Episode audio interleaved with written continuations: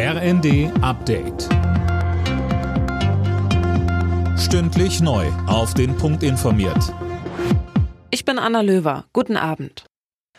Außenministerin Baerbock hat ihren Besuch im südukrainischen Mikolajew vorzeitig abgebrochen. Wegen eines Luftalarms. Dort wurde eine russische Aufklärungsdrohne gesichtet. Baerbock und ihre Delegation sind daraufhin sofort abgereist. Auch die Bewohner der Region wurden aufgerufen, sich in Bunkern in Sicherheit zu bringen. Die Behörden befürchten einen russischen Luftangriff. Vor dem Luftalarm hatte Baerbock in Mikolajew zugesagt, dass Deutschland seine humanitäre Hilfe für die Ukraine um weitere 100 Millionen Euro aufstockt. Zuvor hatte sie schon weitere Waffenlieferungen versprochen.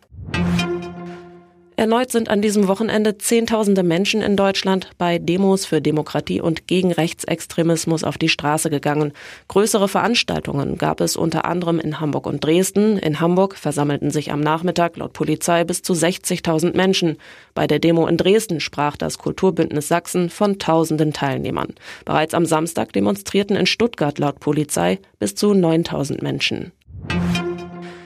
Die Deutschen zahlen im Schnitt derzeit über 40 Prozent mehr für Heizen, Strom und Tanken als vor drei Jahren. Das zeigt eine Analyse des Portals Verivox, schreiben die Funke-Zeitungen. Anne Brauer. Ein Drei-Personen-Musterhaushalt zahlt laut Verivox derzeit pro Jahr im Schnitt etwa 5.300 Euro für Heizen, Strom und Tanken.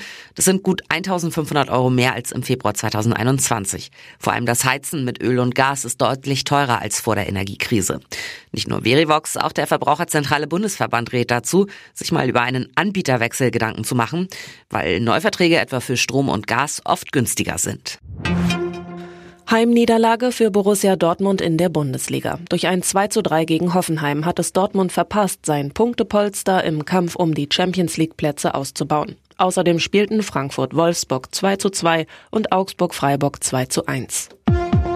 Alle Nachrichten auf rnd.de